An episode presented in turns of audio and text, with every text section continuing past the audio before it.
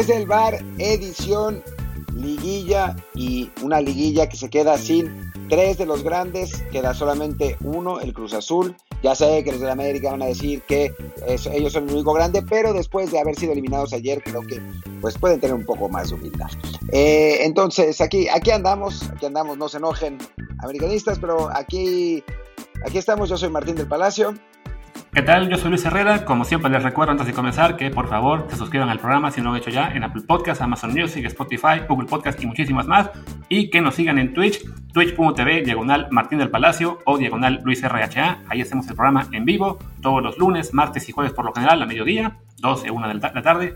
Ahí nos pueden seguir. Cada vez es más gente la que nos está siguiendo en vivo e interactúa en el chat. Entonces se pone muy bueno, se pone muy divertido. Así ustedes no se pierden de repente alguna cosa que mencionemos que está en pantalla y ustedes no tienen ni idea de qué estamos hablando. Así que vénganse a Twitch y así podemos todos estar mucho más contentos en esta transmisión, que además pues eh, nos ayuda a nosotros un poquito tener más y más gente también apoyándolo. Y pues bueno, Martín, como decías, ¿no? Una liguilla en la que ya los grandes se han ido, Pumas ni siquiera llegó, pues, ¿qué, que se le va a hacer? Chivas no también dijo, no, con, me basta con la repesca, y el América, que era el, segundo pendiente, bueno, el, el segundo en discordia, pues no, pudo con el poderoso Pachuca, cómo se adelantó aquí en Desde el Bar, tengo las pruebas de que lo adelantamos, o sea yo. Y creo que, pues sí, queda Cruz Azul como el, gran favorito. Hablamos que serie por serie, de cómo estuvo esta, esta final. Serie por serie, sí, preguntan en el chat sobre Luis Friedman. Luis Friedman es los martes, eh, con él vamos a hablar de las semifinales, eh, pero hoy toca hablar de, de cuartos de final y, como no, no, le llegamos al precio, como no vendemos suficientes gorras, no le llegamos al, al, precio a Friedman para que esté más de un día, así que va a tocar eh, hacerlo, hacerlo el próximo. Pero bueno, hablemos, hablemos serie por serie, primero de esto, después nos eh, hablamos un poco también del arbitraje, hablemos de, fichajes, nos, nos, vamos por ahí, ¿no? Pero bueno, arranquemos con la serie de el Super Líder Cruz Azul, que terminó votando al Toluca en una serie que la verdad estuvo buenísima, ¿no? Los dos partidos muy buenos, eh, muy, muy emocionantes. Al final gana Cruz Azul con, bueno, con dos goles en los últimos 10, 15 minutos Curiosamente, cuando el partido ya se le había puesto complicado, ¿no? El primer tiempo lo dominó por completo, parecía que, en cualquier momento Cruz Azul, bueno, hacía gol, lo hizo, lo empataron, después parecía que en cualquier momento hacía el segundo, no lo logró, y cuando Toluca tenía en principio dominado el partido, viene el penal, un penal polémico, que para mí sí es, eh, y, para mí no. Y termina, termina ganando Cruz Azul 2-1 y después el gol de Chaquito para el 3-1, ¿no? Sí, además un gol que, bueno, por lo menos también ayuda a que esa polémica que se estaba creciendo, porque era penal, no era penal, bueno, ya queda un poco de lado. Al fin el Cruz Azul gana la, eliminatoria también en el global, no, no solo por la jugada controversial, que de todos modos, pues sí, hubo un penal de un lado y del otro, tampoco es para ponerse locos, no es que sea bueno que haya dos errores, si es que ambos fueron errores, pero sí, eh, pues mejor que el marcador no quede tan manchado por la controversia el Chaquito marca el tercero, que ya define todo cuatro Y además que por fin él rompe su mala racha, que también estaba el pobre desesperado por marcar. Entonces, definitivamente, pues como dice, una serie muy buena. Ayudó en parte que Reynoso se pusiera loco en el primer partido, que no usara Cabecita y Orbelín y ahí le diera un poco de margen a Toluca. Eh, pero bueno, por lo menos mucho mejor de lo que habíamos esperado de un duelo uno contra once y una razón más para decir qué bueno que tenemos liguilla. Qué bueno que tenemos liguilla. Ese Digo, yo no sigo sin entender a la gente que quiere torneos largos. Eh, ahora, en España ha habido la suerte de que los partidos, o sea, de que haya dos equipos que estén peleando por, por la liga dos jornadas de, de, que termine, pero normalmente no es así, ya estaría definido todo y pues no, no es lo mismo que jueguen Villarreal, Huesca, y Celta Real Sociedad para ver quién entra a Europa, a que haya una semifinal entre uno de los equipos grandes y otro que lo puede eliminar, ¿no? O sea, me parece que, la liguilla es una de las mejores cosas del fútbol mexicano. Ya los torneos cortos es otra cosa, ¿no? Yo, yo ahí sí preferiría torneo largo, pero, pero la liguilla me parece que es, que es, algo que le da que le da mucho más sabor y mucha más emoción al, fútbol mexicano. Y del lado de Cruz Azul, o sea, creo que, que más allá de la, de la, de la controversia, sí demostró dentro de todo ser mejor equipo, tener un plantel más completo y, queda además ahora como el amplísimo favorito, ¿no? O sea, si, si vemos su plantel, vemos la forma que, en la que jugó el torneo, los puntos que consiguió y la comparamos con las de sus rivales, si Cruz Azul no es campeón esta vez, me decía alguien que nunca lo va a hacer, no sé si nunca, pero sí es, una, es la gran oportunidad de Cruz Azul de coronarse finalmente, ¿no? Claro, ya hablaremos más a fondo de lo que es el rival que tiene semifinales mañana. Eh, yo creo que sí, es definitivamente el favorito, sobre todo por lo que es la diferencia de plantillas, ¿no? O sea, ya todos los equipos con plantilla top en la Liga Mexicana, llámese América, llámese Monterrey, aunque muchos de sus fans ayer me decían que no, no somos tan buenos, puro jugador este, eh, inflado, ya, llámese Tigres, llámese León, ese grupo ya quedó todo fuera y quedan tres equipos que, teniendo muchísimo mérito, como daremos ahora, sí es evidente que en composición del, once inicial y del plantel completo, sí están un paso atrás de Cruz Azul. Entonces, definitivamente, pues ese susto, además, ese susto que se llevó con Toluca al estar eliminado por unos minutos, bueno, no unos minutos, porque fue como 60, 66 hasta que llegó el penal de, del cabecita, eh, definitivamente también ayuden un poco a curtirse, a llegar más eh, fortalecidos mentalmente también a la semifinal, un poco, siempre será mejor tener como último recuerdo esa serie en la que estabas eliminado un buen rato y sacaste todo al final que aquella semifinal del torneo pasado en la cual tenías un 4-0 a favor y lo dejaste ir, ¿no? Eh, además, con añadido de que en este caso tienen la ventaja de la posición en la tabla, ya no tienen que preocuparse tanto como, como fue en C1. Entonces, sí, definitivamente muy bien Cruz Azul, una muy buena serie, mucho mejor de lo esperada y, como se decía, ¿no? El, favorito después de, de, avanzar sobre Toluca y con lo que tiene de rivalse enfrente. Sí, y creo que es importante que Cruz Azul haya podido sacar este resultado en buena medida porque lo que, lo que dudábamos de Cruz Azul, lo que seguimos dudando de Cruz Azul es la parte mental, ¿no? La parte anímica, la parte de, de, ser capaz de remontarse a la adversidad, porque es un equipo al que le cuesta mucho trabajo eh, sobreponerse a la adversidad. Cruz Azul esta vez lo consiguió, lo consiguió sufriendo, lo consiguió en, circunstancias complicadas, jugando bien además, ¿no? O sea, no, ese partido contra Pumas eh, que todavía pesa en la memoria, el, segundo partido Cruz Azul lo jugó, lo jugó espantoso. la ida contra Toluca, Cruz Azul la pierde, pero no juega mal tampoco. Eh, la vuelta, el primer tiempo es muy, muy buena de Cruz Azul. Entonces, siento que, que pasó una barrera psicológica. Otra viene a ser, viene, viene a ser la, la de la instancia decisiva, ¿no? Como fue en semifinales contra contra Pumas, como ha sido en varias finales, ahí digamos que las, lo que se juega, lo que está en juego es mucho más grande y entonces vamos a ver si el peso de tantas derrotas sí eh, termina por, por agobiar a Cruz Azul o si finalmente sacan, sacan la casta y, resuelven, ¿no? Por el momento me parece que queda como el amplísimo favorito el, equipo celeste y bueno, eh, en, ese, en ese sentido, pues ahora sí que el campeonato es de ellos para perder. Sí, si acaso algo me preocuparía de Cruz Azul, así como mencioné el caso de que Chaquito por fin se quitó la mala racha, Orbelín, que es, bueno, quizás su mejor jugador o uno de los tres mejores, pues no parece andar tan bien, ¿no? O sea, que, que Reynoso lo haya dejado en la, en la banca en el primer partido y en el segundo lo haya sacado cuando estaban buscando remontar, es indicativo de que pues de que en este momento no pasa por el momento ideal, ¿no? O sea, desafortunadamente con esto de que estamos viendo el fútbol desde el extranjero y, no hay opción legal eh, confiable para ver los partidos, toca de repente caer, recurrir a un stream, entonces no puedo ver el partido completo, no te puedo decir jugada a jugada qué tan bien o qué tan mal lo hizo Orbelín, pero sí, tan solo ver el hecho de que está eh, siendo, digamos, una opción banqueable para el primer partido, y no en sentido argentino, lo de banqueable, y, que en el segundo lo saquen cuando están más esperados por ganar, sí te indica que para Reynoso en este momento Orbelín no está rindiendo al nivel que quisiera.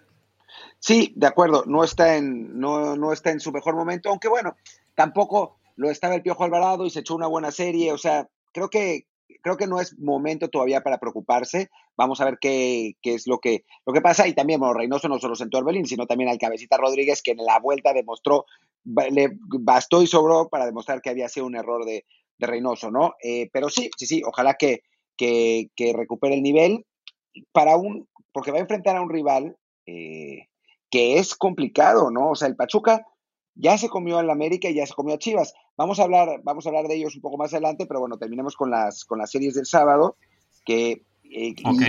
Que, sería para última cosa del, del Pachuca, además recordar, que igual mañana nos pondremos, que se enfrentará Cruz Azul al rival contra el que empezó su maldición, ¿no? esa final del 99, la, la, que comenzó esa racha, digamos, ya de, de, títulos y finales perdidas, pues fue contra el Pachuca. Y sí, como señalamos, acabamos con el siguiente del sábado. Con el gol, perdón, con el gol del huevo Glaría. Exactamente, el huevazo. Qué lástima que no se quedó eso en la, en la posteridad como nombre. El huevazo en el azul. Y bueno, pasemos a la siguiente serie del sábado, que fue pues la más flojita de todas, como se esperaba. Dos rivales que tuvieron un poco de suerte, tanto en llegar en la posición que llegaron, como en encontrarse así eh, uno contra el otro en cuartos de final. Puebla Atlas, eh, mejor partido el de vuelta que el de ida, sí, un poquito más de llegada del Puebla, tampoco así nada espectacular. Tan es así que al final el gol cae por un, eh, un intento del defensa de rechazar que acaba siendo autogol, ¿no? Sí, presionado por Ormeño, eh, que, a medio le hace mosca ahí, pero sí, sí termina siendo un, autogol. A mí la verdad es que me gustó más Atlas en la serie que, Puebla. Puebla, eh, pues, metió el arcamión atrás, como, como vino haciendo desde, en los últimos partidos de la, temporada. Fue un, ha sido un cambio radical de postura el de, el de su técnico, el del Arcamón, para, yo supongo que para intentar obtener mejores resultados. Hasta ahora le ha salido, ¿no? O sea, a final de cuentas ya no está ya no está atacando, ya no está atacando como antes. Es un equipo que hizo muchos goles en la temporada, pero que ha cambiado su, su mentalidad, lo que habla en cierto sentido bien del técnico, ¿no? Porque ha encontrado maneras de ganar, eh, aunque fueran de formas distintas.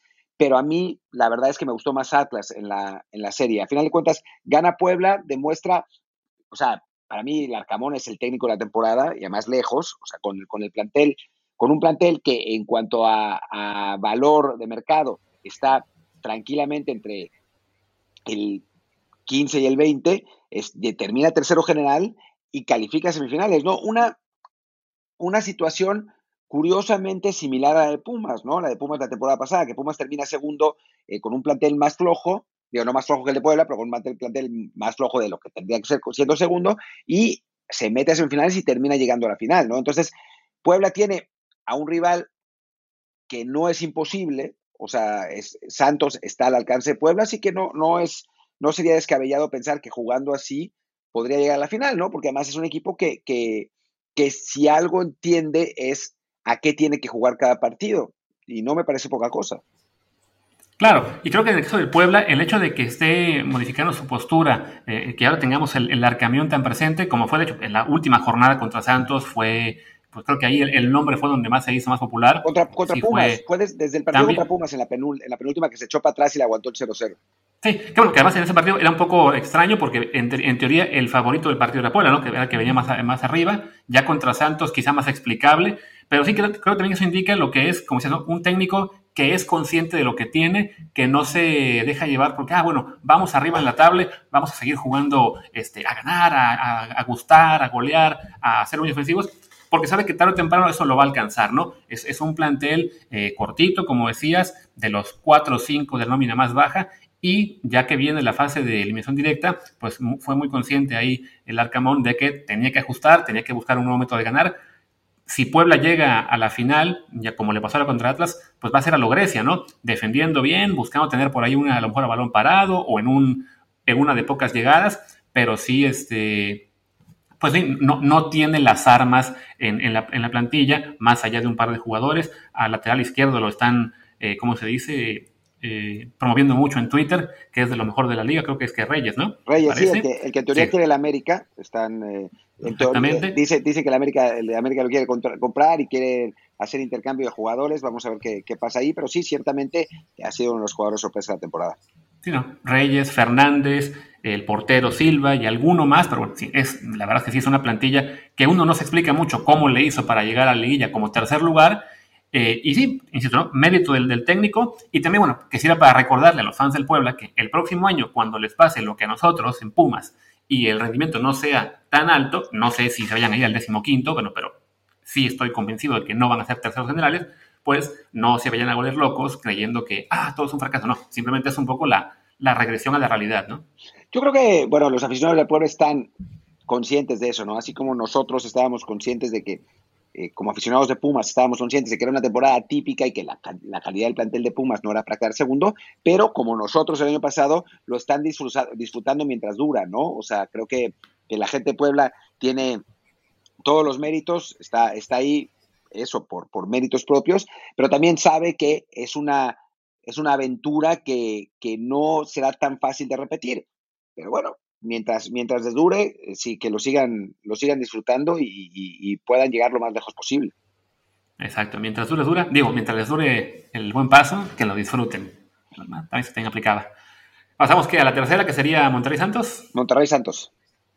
Pues bueno, esa, pues Monterrey paga ahí sí lo ratonero, ¿no? Básicamente, o sea, una serie en la que teniendo un gran plantel, teniendo ya la ventaja en el marcador en el primer tiempo, eh, pudiendo simplemente seguir em, empujando para buscar el segundo gol y ya más o menos amarrar todo, todo el segundo tiempo fue básicamente defender el resultado. Se salvaron de un penal que, este, que no se marcó a su favor igual otra controversia que creo que fue una decisión equivocada, y al final pues, lo acaban pagando muy al final con este gol que fue como el 88-89 que los deja fuera. Sí, y bueno, a ver, cuando, cuando llega Javier Aguirre al Monterrey, habíamos dicho que Javier Aguirre tiene un ADN defensivo. Y nos preguntábamos si iba a cambiar ahora que tenía un plantel de tanto dinero. Y cambió a veces, cambió en ciertas circunstancias, pero a final de cuentas, a la hora de la verdad volvió al ADN que ha tenido siempre, ¿no? Que Aguirre, no sé si siempre, pero a lo largo de su vida se ha ido transformando en un técnico cada vez más defensivo. Y entonces, pues pasó, ¿no? O sea, Monterrey trató de, de cerrar un partido en el que por plantel era muy superior y lo terminó pagando. Digo, obviamente, ahora hay muchas críticas a Aguirre y, y son justificadas también por, porque terminó perdiendo, pero si le hubiera salido, o sea, porque además se le, se le va el partido al minuto 91, si le hubiera salido, pues nadie hubiera dicho nada. Hubieran dicho, no me gusta cómo juega Monterrey, pero, pero calificó, ¿no? Dadas las circunstancias, pues no le salió y entonces hay, hay mucha controversia. Pero creo que los, los, eh, los rayados sabían a quién se estaban llevando cuando, cuando contrataron a Javier Aguirre. Sí, creo que aquí lo que, lo que ellos esperaban, sobre todo en la parte activa, era un entrenador que, teniendo la capacidad para, para dirigir equipos, digamos, con planteles importantes, le pasó uno con lo que fue en Atlético de Madrid, ya lo tuvo, este, con la experiencia europea, con que ha dirigido en, en, pues, África, en Asia, en todas partes, pues que viniera a aportar más a, a, la Liga MX y no simplemente pues recaer en, en actitudes un poco de, ah, estoy ahora dirigiendo los Azul, al Español, al Zaragoza, porque uno espera que un técnico de esa categoría y de esa experiencia, pues pueda entender mejor el partido, ¿no? Es de, a ver, tengo el mejor plantel, ¿por qué me tengo que echar para atrás, ¿no? Lo mismo que le pasaba al Tuca en muchos encuentros con Tigres, que uno no entiende por qué defender cuando si atacas seguramente vas a acabar metiendo el segundo y el tercero. Y pues sí, es, muy entendible el, enojo que hay en este momento en la afición de, Monterrey con este, con este resultado. De todos modos, yo sé que ya habrá muchos fans Rayados que estarán pidiendo su cabeza, yo no pensaría tan pronto en un cambio de entrenador. Creo que la continuidad de este proyecto vale la pena, aunque sea por, por eso, para que tenga un trabajo igual de una pretemporada completa, eh, también de ser más conscientes, ¿no? De, ok, con este equipo no puedo jugar como jugué y, a ver qué pasa, ¿no? Porque además tampoco es que Monterrey se pueda dar el lujo de estar eh, fichando entrenadores cada seis meses. No, no, no. puede, pero... Sí, Aguirre se va a quedar, Aguirre se va a quedar, está claro.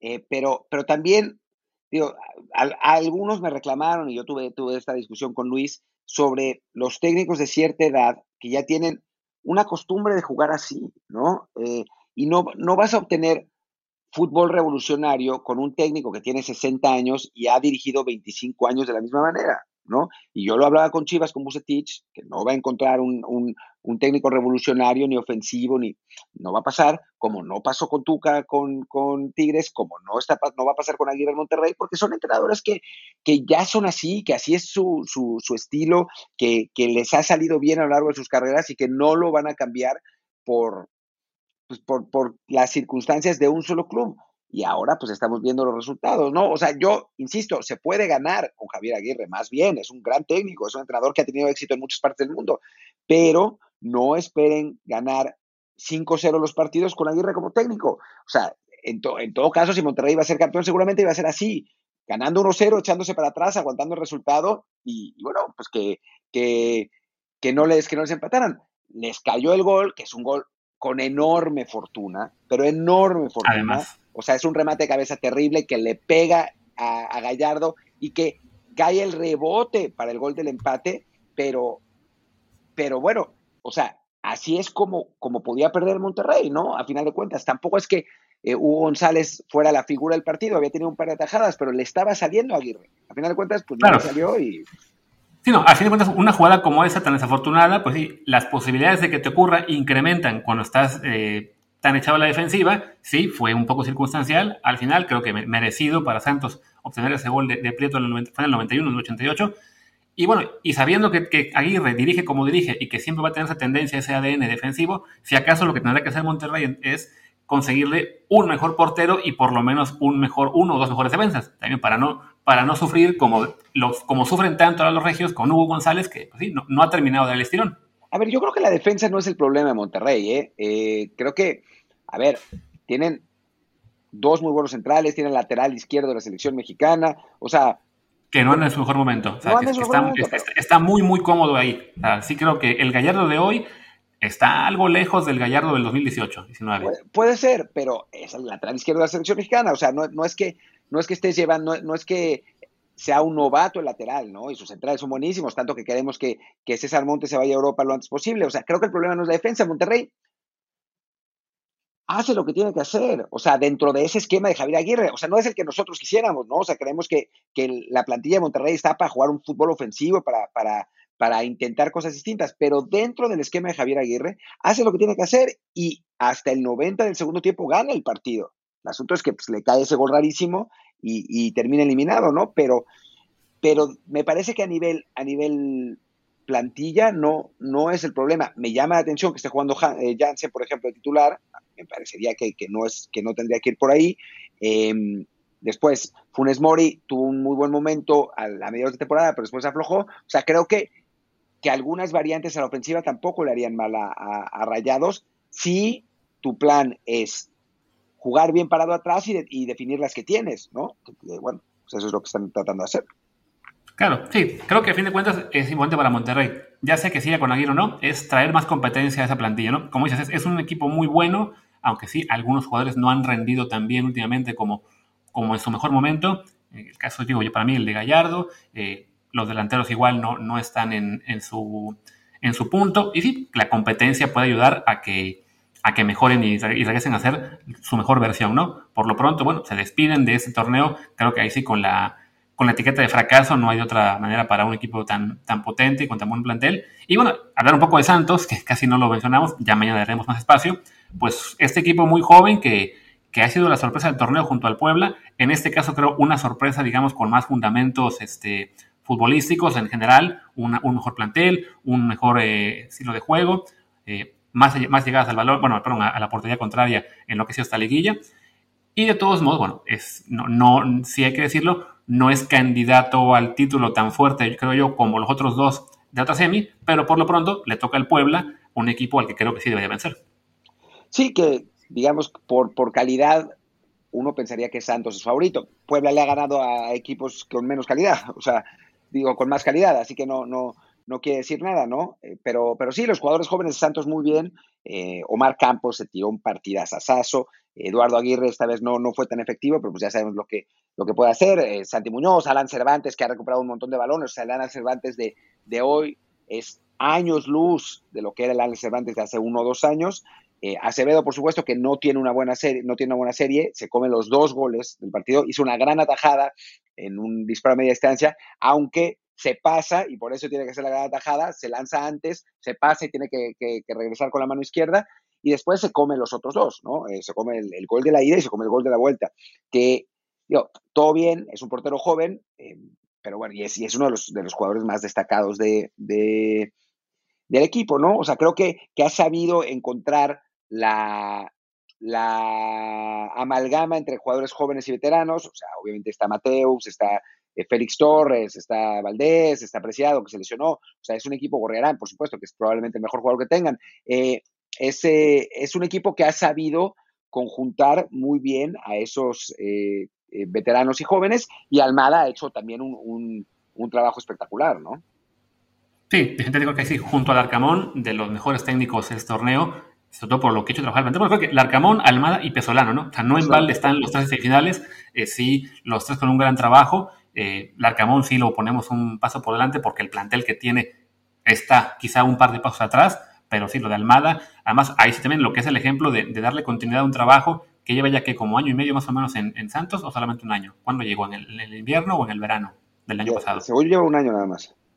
Ya. Entonces, bueno, ahí sí lo que ha sido con, Santos este torneo, creo que sí también un, un muy buen ejemplo de lo que es eh, lo que queremos de muchos equipos más en México, ¿no? Apostar por técnicos que vengan de fuera, que hayan demostrado a lo mejor en ligas no tan populares, no tan este, conocidas como son la ecuatoriana, la uruguaya, la paraguaya, dos años, dos años lleva Almada. Ya los completos, tiempo, sí. Sí, yo estaba con la duda si había llegado para lo que fue el torneo el que se canceló, el para el para el Guardianes, no, pero para el Clausura 2020 o si, o si el torneo pasado perdí, como señalas, ¿no? Acá tengo, llegó 11 de abril de 2019. dos años. Dos años lo han aguantado. No me acordaba de la apertura del primer torneo que dirigió. Pero bueno, ahí está la muestra de que la continuidad puede ser buena. Buena, eh, depende del técnico que llegue. Yo a lo mejor eh, peco de ser muy continuista y acaban pagando los Chivas o Monterrey con, con y, y Aguirre. Pero bueno, sí creo que en general conviene dejar que un proceso tenga su tiempo de desarrollo. No todos van a salir bien pero sí es mejor vía esa que estar cambiando técnico cada seis meses, ¿no? Le salió el bola con Arcamón, increíblemente.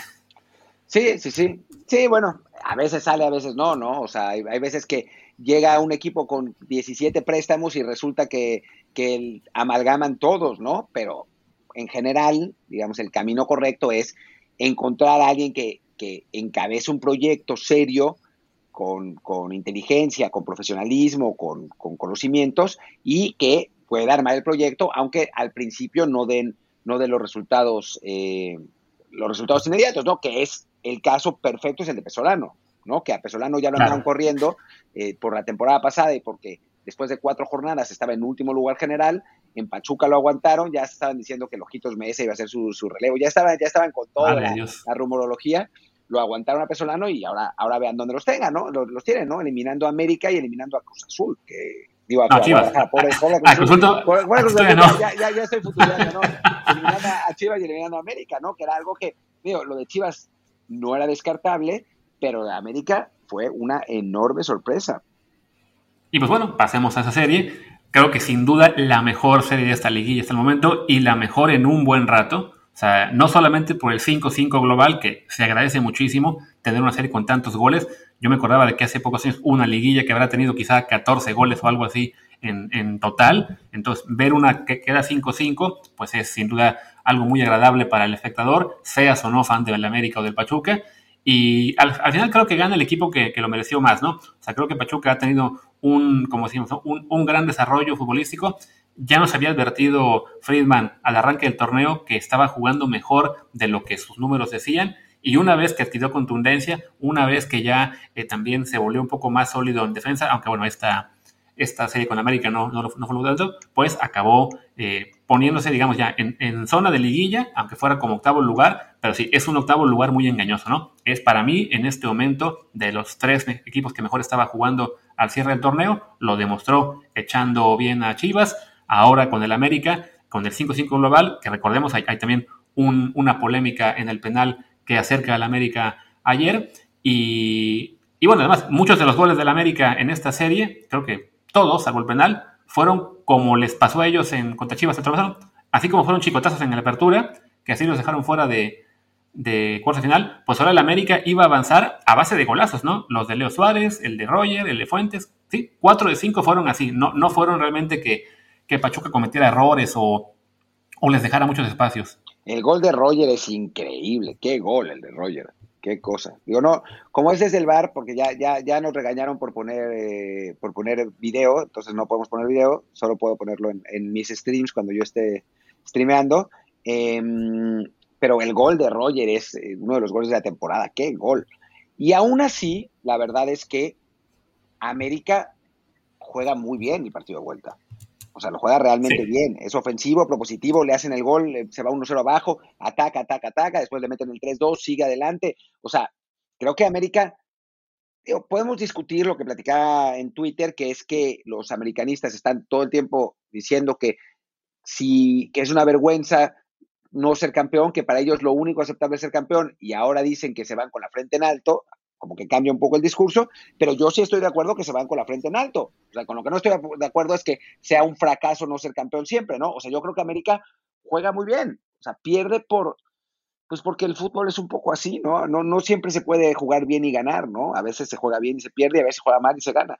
En este caso le, le tocó a la América perder, sí regala partes del primer partido y me parece que ahí, ahí paga las consecuencias, pero pero a final de cuentas no es, no es que sea un mal partido para la América, que si somos absolutamente sinceros, tampoco tiene el plantel que tenía otro América, que tenían otros Américas, ¿no? Sí, y creo que ese discurso de, ah, si se pierde es fracaso, no importa cómo, también venía un poco de la mano del hartazgo con el técnico anterior, ¿no? O sea, con el Piojo Herrera, ¿no? Ya no importaba mucho eh, cómo se jugara, porque además es, cierto que no estaba jugando tan bien, sino lo que ya querían era que se fuera, entonces cualquier derrota ya era eh, excusa suficiente para, para reventarlo, a veces con merecimientos, por qué no decirlo, y ahora que, bueno, con Solari todavía están en la luna de miel, su primer torneo, acaban segundos generales, eh, pudieron haber sido líderes generales, de no ser por aquel eh, episodio con la mesa, que ya después cerraron el torneo, digamos, con suplentes en algún partido. Eh, pero bueno, la verdad es que sí fue un, una muy buena presentación de Santiago Solari como técnico en la Liga MX y eso permite que en este momento los Santos de la América, pues con todo y la derrota, creo yo, van, ven el futuro con optimismo, ¿no? Sí requerirán reforzar por ahí al menos un par de, puestos, dejar ir a ver los extranjeros que no han rendido mucho, Leo Suárez, no sé si le alcance con estos dos goles que metió en la serie contra Pachuca para que lo, para que lo vean de nuevo como un jugador válido. Se va a ir Gio definitivamente. Y, bueno, en general creo que para América es eso, ¿no? Deja buenas sesiones este, torneo, más allá de que sí se quedan muy lejos del objetivo final, ¿no?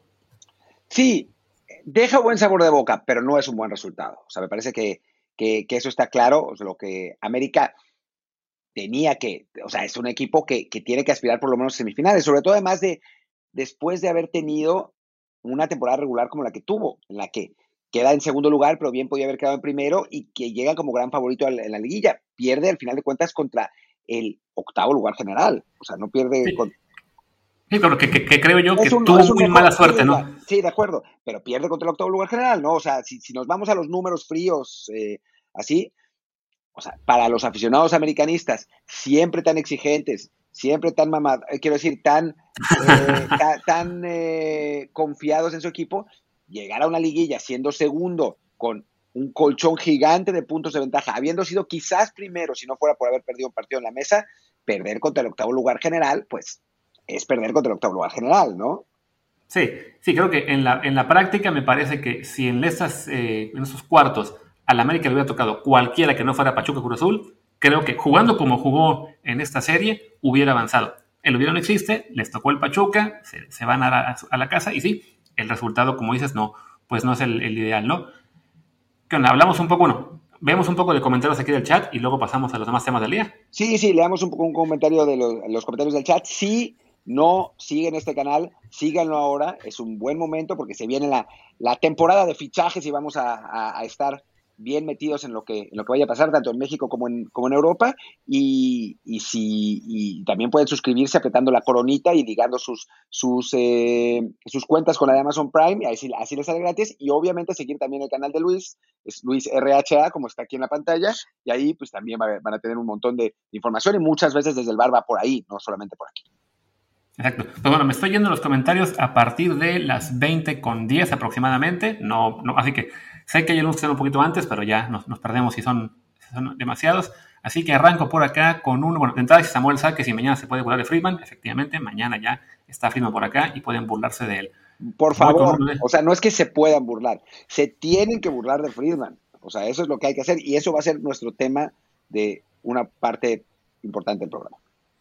Pues venga, este primero. Renosilla, gran mérito de Reynoso rescatar a jugadores que estaban descartadísimos como Paul y el ecuatoriano. Sí, a mí el ecuatoriano no me gusta mucho, sinceramente, pero, pero bueno, pues sí, medio lo rescato. Otro más por acá, dice Avilonen, celebró el camino para ser campeón, se habla de Cruz Azul, aunque decía Pepe del Bosque que Cruz Azul perdió el inicio de la temporada con Santos y Puebla. Ah, bueno, con los dos, curiosamente. Pues sí, pero es el inicio de la temporada, ¿no? Ha, pasado mucho desde, desde aquel entonces. O sea, por plantel, por cómo está jugando, por inversión, Cruz Azul es el amplísimo favorito una foto más por acá de ver a Cruz Azul y el Atlético remontando en minutos finales es como un universo paralelo. Absolutamente. O sea, nosotros ya pensaba que estábamos haciendo el, el guachalón de la, de la Liga Española, ya estábamos casi dando por hecho. Yo, yo ya estaba, estaba diciendo que el Atlético estaba pecheando y de pronto toma gol, toma otro gol y pues no, no pechó. Sino casi decíamos que iba a cruzulear, pero nos contuvimos por esa vez. Ahí está el siguiente, si quieres leerlo tú. Eh, Patolán dice, ¿qué piensan de la directiva de Monterrey? ¿Ha elegido bien a los entrenadores? ¿Cómo va el proyecto? Pues hablamos un poco de eso, ¿no? De que creo que eligió buenos entrenadores, pero quizá le ha faltado ser más atrevido, ¿no? Ahora con, este, con, lo que ha sido Aguirre, antes Mohamed, quizá tendrá que voltear a ver en algún punto, como han hecho Santos o Pachuca, a técnicos menos conocidos en México que puedan tener más, este, pues un impacto más importante, ¿no? Más revolucionario. Y ojo que Mohamed es un técnico ofensivo, ¿eh? O sea, yo, yo no tengo muchísimo problema con, con Mohamed, pero me parece que ahí se le la, ya en la segunda etapa se le acabó un poco el, crédito, pero pues no lo hizo mal, la verdad, eh, fue campeón en, en, la apertura 2019 también, así que, que, bueno, no, no, o sea, yo hasta hubiera mantenido a Mohamed un, un, año más, pero bueno, en fin. Sí, sus fans no, ya, ya, estaban con él también un poco hartos. un poco lo que le pasó al Piojo con, con la América, ¿no? Al final, el no estar siempre en el, el nivel más alto los acabó cansando. El Pollo Sap dice que la serie Cruz Lucas fue un reflejo de su partido en temporada regular, que también fue un jugazo. Aunque bueno, en aquel partido me acuerdo que el árbitro tuvo mucho que ver. Sí, más bien, más bien. Bueno, pues, en todos los partidos el árbitro tiene que ver. Y ahora que además ni ven el bar. Pero, pero sí, es que era de esperarse, ¿no? O sea, el Toluca, que es un equipo tan ofensivo y que normalmente no defiende muy bien, contra Cruz Azul, que es el mejor plan de la temporada, ¿no? O sea, era, era de esperarse que fuera a ser una, una serie muy divertida. Todas las series, salvo Puebla, Atlas, que se fue menos divertida, todas las series fueron, fueron divertidas, tuvieron emoción. Así es. ¿Te dejo el que sigue? El que sigue, a ver, tengo que irme para atrás, perdón, porque se me bajaron todos. Ah, no, te, lo puse ya, te lo puse ya ahí en la pantalla. Luis Romo, ¿creen que se vaya a Europa? Yo creo que si Cruz Azul es campeón, se le abren las puertas de forma muy importante. Coincido. Al siguiente, dice Fernando Isa, ¿qué tantas chances le ven a Santos y avanza y le toca Cruz Azul? Y por cierto, huevos. Huevos, eh, Fer, eh, pues yo creo que las chances, Cruz Azul va a salir favorito contra quien sea en una final. O sea, eso, eso me parece claro. Pero las chances ahí están, en una serie así y contra Cruz Azul, of all, teams, y no por otra cosa, sino porque Cruz Azul carga una losa eh, psicológica muy grande en las finales, pues creo que, que, la chance ahí está. Sí, yo creo que tanto Cruz Azul como Pachuca, el que gane esa serie va a ser favorito en, en la final, aunque por el, por el lugar en la tabla, Cruz Azul va a ser mucho más favorito si llega que el Pachuca. Dice Pepar, dice Pepar que qué coincidencia Puebla, Atlas y Monterrey Santos fueron por que el balón, supongo, le pega al defensa sin intención y de ahí gol. Sí, pues sí. Eh, las coincidencias de, la vida. Es decir, hay un, par de acciones desafortunadas, pero bueno, al final le, dan el, pase a, a, Santos que lo merecía. Puebla sí, quizá más cerrado. Dice Jacob, dato, ninguno de los técnicos que están ahora en semifinales ha ganado la Liga MX. Me parece bien, me parece bien que que eso, que haya apuestas por, por otro tipo de entrenadores. Ojalá que hubiera apuestas por entrenadores mexicanos, así, ¿no? No solamente por extranjeros, pero, pero bueno, creo que, creo que ya es hora, ya era hora de que se rejuveneciera la, la baraja de técnicos en México, que, o sea, todo bien, pero llevábamos años, llevamos años y años y años con los buses, con los Sergio Buenos, con los Tuca Ferretti, con, que han sido, digo, Sergio Bueno no tanto, pero han sido técnicos muy exitosos, pero también es momento de que, de que haya, de que lleguen otras ideas. Sí, no. De hecho, qué bueno que Mazatlán, que casi nunca mencionamos, pues va por un español, Viñat San José. Quién sabe cómo le va a ir, pero bueno, por lo menos apostó por alguien de, de fuera que tiene una trayectoria interesante. Este, vi que fue campeón en Bolivia y en Chile, en lugar de simplemente ir por el profe Cruz o el quien, quien estuvo ¿no? O Tomás Boy, que era el técnico anterior. O Tomás Claro, exactamente, ¿no? Ahí sí un giro bastante importante. Dice Samuel Sá que bueno, que hay dos reyes en Puebla, al que me refería, si no me equivoco, es Salvador, Salvador, Reyes. Salvador, sí es okay. Y ¿dónde está otro más? En un universo, bueno, aquí nos ponen que en un universo paralelo le vamos al Puebla y ahora mismo tenemos un meme de Pedrito Fernández. Pues yo viví en Puebla cinco años, así que no, no ni, tan paralelo. Si me hubiera quedado, capaz que ahora sí estaría también ahí. Güey, pero no, no te hagas, odiabas al Puebla porque le ibas al Veracruz. Ah, claro. Al, Veracruz y a Pumas, ¿no? Pero si me quedaba ahí en lugar, o sea, estuve cinco años, si me acabo quedando 20, quién sabe si, no acabo cambiando de opinión. Qué bueno que no me quedé. No, más que te hubieras casado con una poblana y te sacaran de la casa si no le fueras del pueblo. Si no, no veo, no veo cómo hubiera pasado eso. Me cae.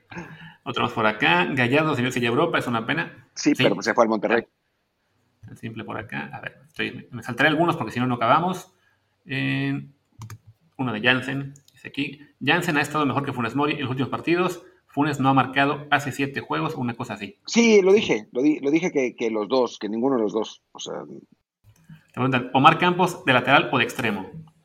Pues lo que pasa es que tiene eso que tienen ahora eh, esta nueva generación de, laterales, ¿no? Que va muy bien al frente. Es, mejor de, delantero, que, digamos, al frente que, que regresando. Hay que ver, es muy joven, es realmente muy joven tiene muy poca experiencia en primera división. Vamos a ver cómo, cómo se desarrolla, pero tiene unas condiciones espectaculares. Omar Campos eh, es, solamente muy, muy buen jugador, tiene 18 años. Además, dice Ranocilla, con que, que, recordemos que hace muchos años también todo el mundo quería a Lojitos Mesa fuera del Pachuca y ¡pum! que acaban ganando la Sudamericana y haciendo un equipo de época. que de repente la, continuidad es, es buena, sobre todo, es, es, es no sobre reaccionar a cuando un técnico le empieza a ir mal en eso, ¿eh? en los primeros meses, ¿no? O sea, sí es bueno tratar de ver hasta dónde puedes llegar con un proyecto, llámese un año, 18 meses, ¿no? Ya si al año, 18 meses no estás funcionando, bueno, es normal que tengas que cambiar, ¿no? Pero cuando el técnico que sea, del equipo que sea, lleva apenas 8 partidos o 4 meses y ya lo quieres echar, te estás exponiendo a simplemente entrar en ese ciclo de fracaso tras fracaso tras fracaso porque nunca tienes la paciencia para construir algo, ¿no? Sí, exacto. O sea, lo que hay que hacer, más allá de dejar un técnico, cambiar, ¿no? es elegir bien, ¿no? Porque a veces no eligen bien o entran por, promotores y eso, y entonces, pues ahí es cuando, cuando la cosa se, se, tuerce, ¿no? Pero si eliges bien y estás confiado en el proyecto que traes, tienes que mantenerlo porque sabes que el trabajo que se está haciendo es bueno, aunque los resultados no lleguen eh, al, corto plazo. Te digo la que sigue. Que si nos llevaríamos, ¿qué le llevaríamos a Solari para este torneo que viene? Pues si hablamos de refuerzos, a ver, ha, habido distintos rumores, ¿no? O sea, se habla de, Salvador Reyes, de este jugador de, de, Puebla. También em, decían de Fernando Madrigal de Querétaro, que me parecería una, una contratación un poco, un poco más rara. Yo creo que hace falta un central, un central de, gran nivel. O sea, me parece que ahí el América adolece. En, en cuanto al 9, pues Roger de pronto despertó y se, convirtió en el jugador que, esperaban y Viñas pues ahí más o menos y bueno está Henry Martín pero no tienen a un jugador de peso que digan que es el titular indiscutible ahí no eh, creo que tendrían que, llevar a un jugador del corte de Gio dos Santos, pero pues que sí quiera jugar. o sea, un jugador que pueda. que pueda. Un jugador vertical que acarre la pelota desde, medio campo, desde medio campo hacia el frente, porque lo que tienen, o sea, el, jugador que les genera oportunidades ahora es Fidalgo, y Fidalgo no es un jugador vertical, es un jugador de posesión que, puede generar compases entre líneas, pero no es, un, no es un acarreador de balón, ¿no? O sea, yo creo que por allá va. Chistoso porque yo analicé en un momento que los jugadores del, Castilla que, podían, que podrían llegar a la América y hablé de Cristo y de pronto sospechosamente Fútbol Total saca una nota diciendo el América quiere a Cristo, exjugador del, del Castilla. No sé, me, parece me pareció sospechoso. Tenemos más, más viewers de los que creíamos entonces. Sí, yo, yo diría, sobre todo por un 9 de referencia, o sea, un 9, digamos así, importante, no, no estar de repente variando que si un día va a ser Viñas, un día va a ser Henry, un día va a ser Roger, no, un 9 así de, mucho peso, un central como señalas, y quizá algún extremo también, ¿no? Tienes ahí a Mario Lainez jugando por izquierda el día de hoy, no es que sea algo contra Mario Lainez, pero no es un jugador que te, que te espante tanto, entonces serían quizá los puestos donde, más reforzaría. Igual creo que la América pues no, no tiene para, en este momento, para pensar en tres o cuatro fichajes importantes, entonces mínimo el 9 y el central creo que serían lo, ideal. Bueno, y el 9 puede ser Nico Castillo, ¿no? O sea, vamos a ver cómo, si realmente puede regresar de, de pues, los problemas que tuvo de trombos, si, o sea, este, estuvo parado más de un año, ¿no? Entonces, pues no es este no es poca cosa y no, va, no le va a ser fácil volver, pero si llegara a volver al nivel que alguna vez tuvo en México, sería sin duda ese 9 de referencia. También, digo, Luis Fuentes ha tenido una, un buen papel, pero en esa lateral también no estaría mal que, América buscara a alguien, ¿no? Sí.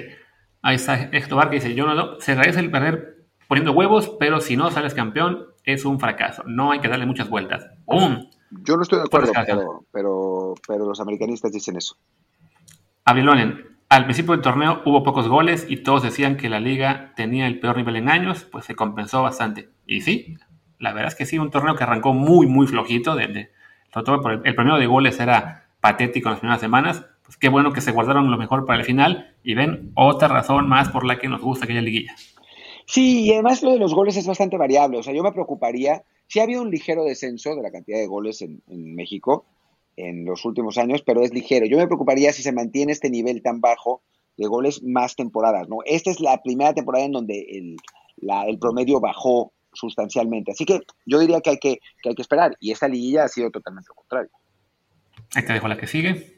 Cruz Azul no es como lo pintan, como toda la temporada ha ganado a penitas por un gol, aun y cuando tiene el mejor plantel. No cree, él no cree que lo logre. Em, pues no sé si por un gol, o sea, tuvo diferencia de goles de más 15. que es la mejor diferencia de toda la temporada, de, todos los equipos en el campeonato. Así que tanto como un gol, pues no. Pero además, si se liga con lo que estamos viendo, bueno, estamos hablando, en esta liga fue una de las ligas con menos goles en general. Entonces, pues un más 15 te da, es suficiente como para eh, tener la mejor diferencia de goles del torneo. No, no me parece que haya ganado tan apenita los partidos. Así es. Dice Valente, ¿qué, ¿qué onda con los hábitos y el VAR? Dejen sus errores, pero parece que hubo un cambio de sensibilidad en el uso del VAR esa liguilla. Puede ser, o sea, en, muchos, me, parece que sí es muy evidente que hay una instrucción para usar el VAR menos, para tratar de que el juego a lo mejor sea un poquito más fluido, con menos interrupciones, y no es, digamos, algo tan atípico, ¿no? Lo hemos visto, Martín y yo, que somos muy, muy fans de la NFL, este, que de repente hay este tipo de instrucciones de que en estos partidos bájale un poco a la marcación de los holdings, ¿no? O simplemente ponle más, eh, aprieta más a los defensivos con la interferencia de pase, ¿no? Entonces sí creo yo que hubo una indicación de tratar de, que el VAR sea utilizado solamente en cuestiones muy, muy fragrantes y eso a lo mejor pues deja que algunas jugadas controversiales ni siquiera se revisen. De todos modos, o se revisan, simplemente el árbitro eh, le, avisan por el, por el comunicador, ¿sabes qué? Está controversial. Ok, entonces la mantengo como estaba, ¿no? Y en otros casos, a lo mejor lo que estaban haciendo es que, no, pues está controversial. Ah, vale, la voy a revisar. Sí, sí, sí. Eh, es, muy probable que, haya habido una instrucción para que no fueran tanto al bar, porque estaban yendo un montón. Así que, que bueno, sí, a mí me parece que tendría que haber un equilibrio y que tendría que, o sea, lo que tendría que hacer, y no, no, no debe ser tan difícil, a mí me saca mucho de onda y también lo que hacen en Inglaterra, es cuando es un error grave, va y se revisa. Si no es grave, si es de criterio, ¿verdad? No, y ya está, y que dejen claros los lineamientos, que se hablen claramente los lineamientos. Lo que pasa es que de pronto revisan unas, otras no, sancionan algunas cosas, otras no, entonces, pues así no se puede. Sí, me salté ya algunas preguntas porque sí, si no acabamos, seguimos aquí una hora, entonces ya dejo nomás un par más y nos vamos al siguiente tema. Una de Tobar, pero ya no hay técnicos mexicanos. ¿Qué chingados está pasando, doctor? No, el doctor está en Tebasteca. Sí, sí, sí, aquí no, no, no, no, tenemos doctores.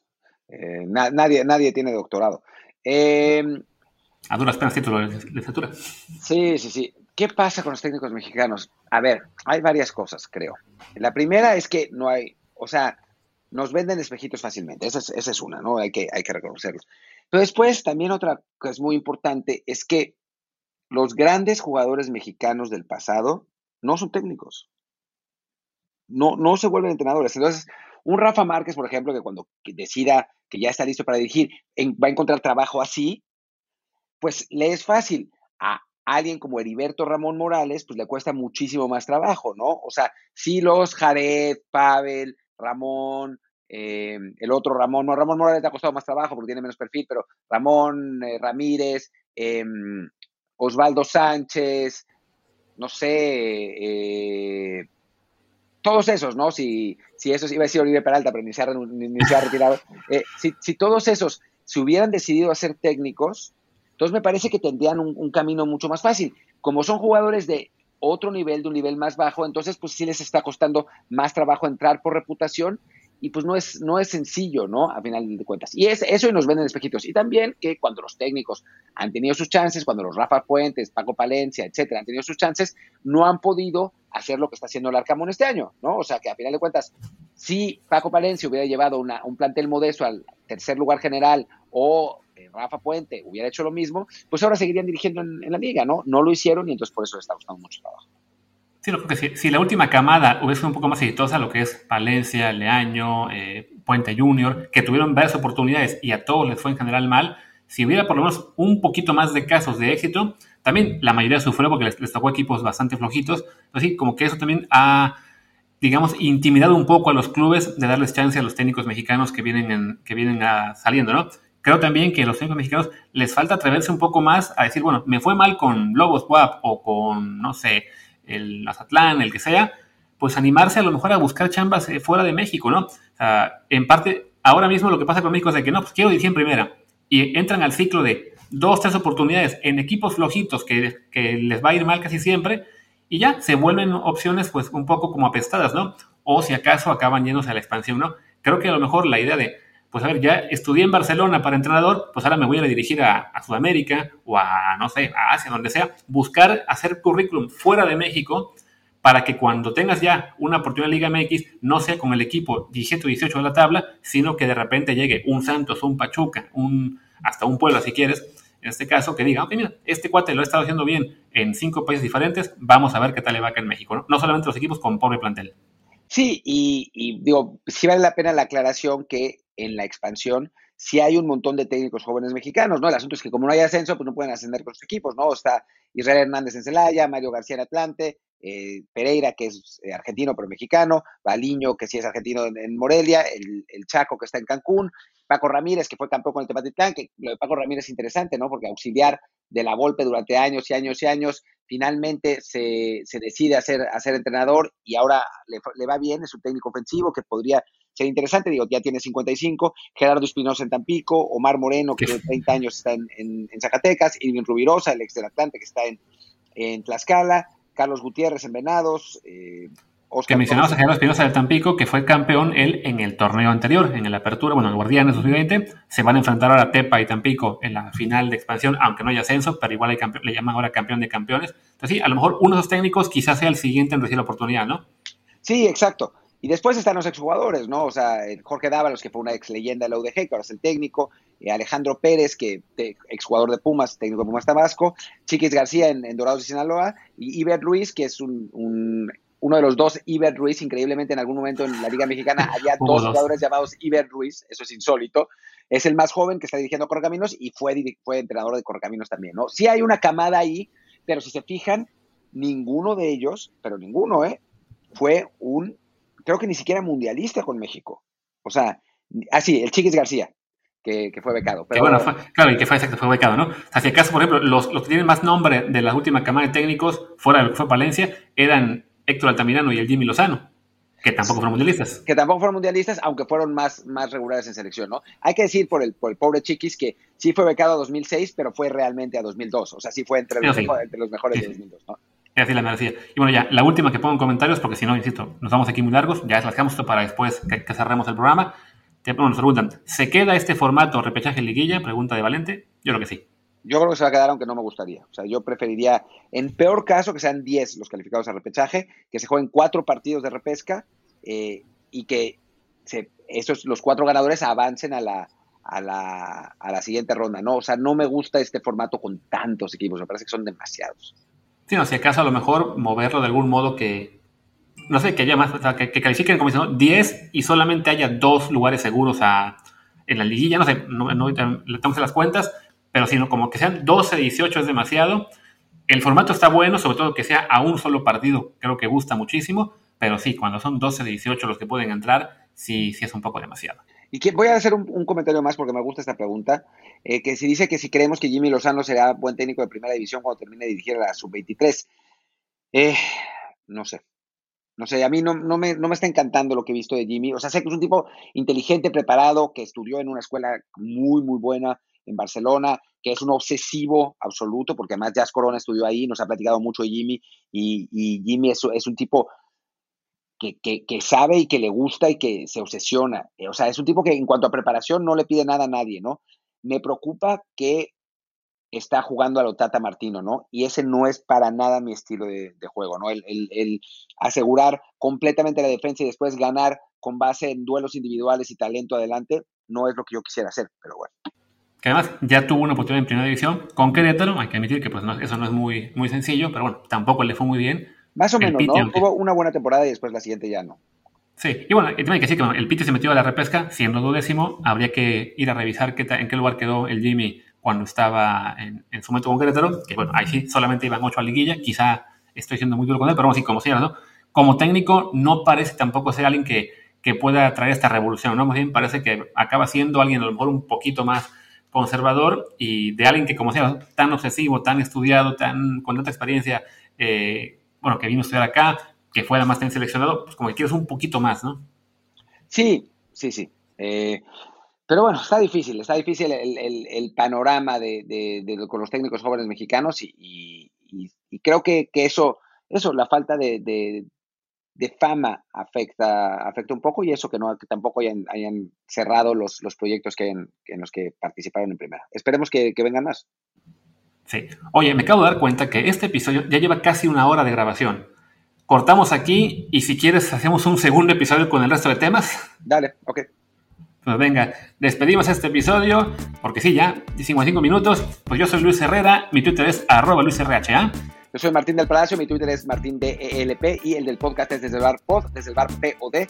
Muchas gracias y cerramos el podcast eh, solo de audio, pero aquí en video nos quedamos. Chao.